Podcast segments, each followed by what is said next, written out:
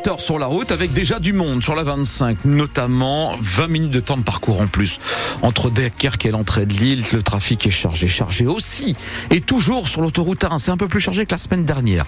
Je vous le précise. Thomas Schoner, la météo avec vous, des températures qui sont autour, qui avoisinent les 0 degrés. Oui, on est autour de zéro effectivement dans l'est de la région, notamment à Maubeuge, à Saint-Hilaire-sur-Elpe, 2 degrés dans la métropole lilloise, 3 degrés à Hasbrook, ça monte jusqu'à 4 sur le littoral à Dunkerque. Les maximales pour aujourd'hui seront comprises entre 3 et 5 degrés. Matinée ensoleillée, retour des nuages ensuite en fin d'après-midi. Et Thomas, d'abord sur le littoral du Pas-de-Calais, le naufrage de ce week-end ravive de douloureux souvenirs. Après Sangatte l'été dernier et qui plage au mois de novembre, c'est la commune de Wimereux qui a été endeuillée ce week-end par ce drame vers 1h45 dans la nuit de samedi à dimanche.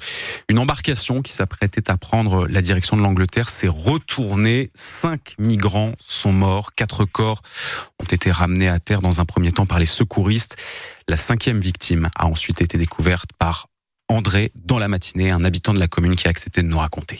Au matin, je me suis réveillé de bonne heure, comme je fais d'habitude. J'étais promener mon chien. Et quand j'ai descendu à la Rochette, j'ai trouvé un migrant allongé là, mort. Alors j'ai prévenu tout de suite euh, les gendarmes qu'ils ont fait le nécessaire après. Puis c'est pas la première fois qu'ils font ça. hein. Les départs de migrants ici, on en voit euh, presque tous les mois. C'est dramatique même parce que c'est tous des jeunes. C'est tous des jeunes, ils viennent avec des enfants, tout ça. hein. Et les gosses, ils courent comme ça à côté des parents. Et ils croient qu'ils sont partis à la mer. Mais ils, savent pas euh, qu'est-ce qui les attend après. hein. Parce que pour traverser la mer avec des Zodiacs comme ils ont, là, c'est super dangereux. Espérons que ça va plus se reproduire. Et toute la journée à Wimereux, les secouristes ont pris en charge les rescapés de ce naufrage, soit une trentaine de personnes. Le parquet de Boulogne-sur-Mer a ouvert de son côté une enquête pour faire la lumière sur ce drame, pour éclaircir les circonstances de la mort de ces cinq personnes. Ce naufrage qui intervient alors que les autorités ont relevé de nombreuses tentatives de traversée entre samedi soir et dimanche hier en milieu de journée. Ce sont quelques 180 personnes, selon la préfecture maritime, qui ont été récupérées sur différentes embarcations en difficulté. Les secours sont intervenus au large d'Ambleteuse, de Neuchâtel, Ardelot ou encore au large de la Pointe aux Oies. Thomas, dans l'océan Indien maintenant, des trompes d'eau tombent actuellement sur l'île de la Réunion. Oui, la Réunion qui subit ce matin les assauts du cyclone Des trompes d'eau, mais également des rafales de vent qui ont déjà atteint 215 km heure sur les hauteurs de la ville de Saint-Paul depuis 3 heures du matin chez nous, soit 6 heures du matin sur place. L'île est en alerte violette, c'est le plus haut niveau d'alerte qui existe. 27 000 foyers sont déjà privés d'électricité selon le préfet.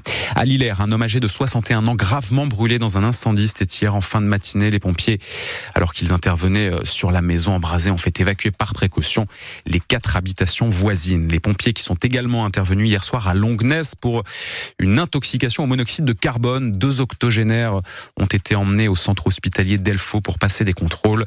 Selon les pompiers, cette intoxication est due à un dysfonctionnement au niveau de la chaudière au fioul de l'habitation.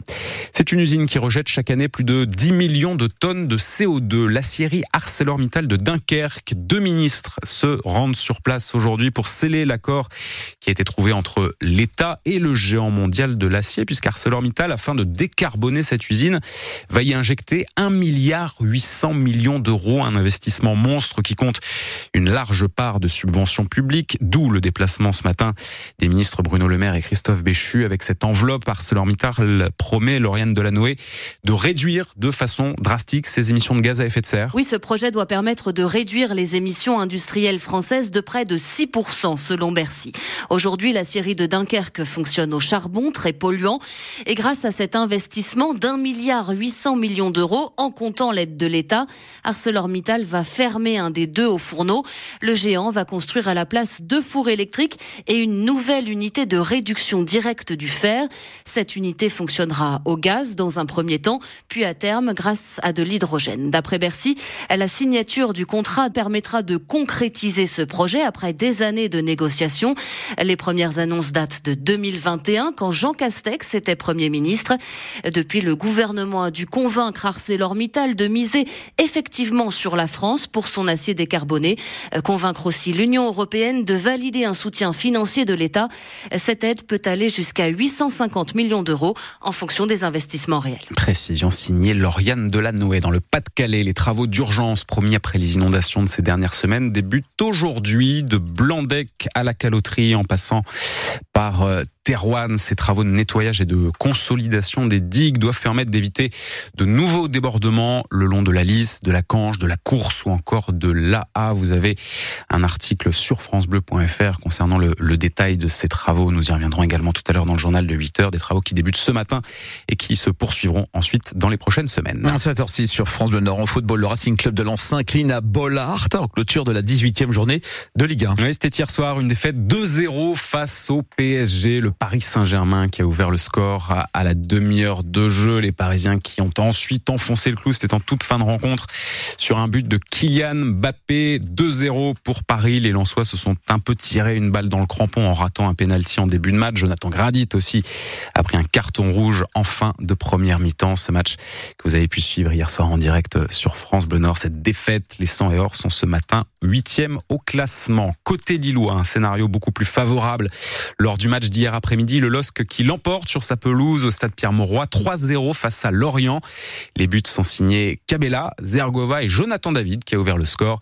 L'entraîneur lillois Paolo Fonseca est satisfait de ce qu'il a vu hier sur le terrain. Je pense que nous avons dominé tout le match. Nous avons attaqué, attaqué, attaqué contre une équipe qui est une équipe défensive. Peut-être parfois est difficile de trouver l'espace, le moment pour le moment juste pour pour attaquer. Je pense que, que l'équipe a, a, a, fait bien pour pour provoquer les, situations. Nous devons avoir la patience et je pense qu'on a fait, on a fait bien. Nous avons euh, mérité totalement le, le, victoire. La victoire et les trois points remportés par le LOSC hier face à Lorient qui permettent à Lille de se maintenir à la cinquième place du classement de Ligue 1 à deux points de Monaco. Victoire donc de Lille ce week-end. Défaite de Lens 2-0 contre Paris. Adrien Bray et ses invités reviendront bien sûr sur ces deux matchs ce soir dans Tribune Nord à partir de 18h à l'Open de tennis d'Australie. Terence Atman n'a pas tenu pour son premier match dans un tableau final de Grand Chelem.